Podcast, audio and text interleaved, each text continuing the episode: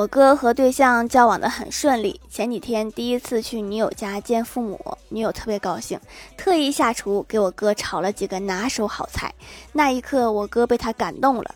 开吃的时候才发现菜根本就没有熟，他心想这可怎么办呀？这桌菜是他特意准备的，不吃的话，女友肯定会不高兴的。我哥正等着呢，老丈人小声的说了一句：“傻小子，快吃吧，不吃的话，以后就是你做饭了。”看来这个老丈人是过来人。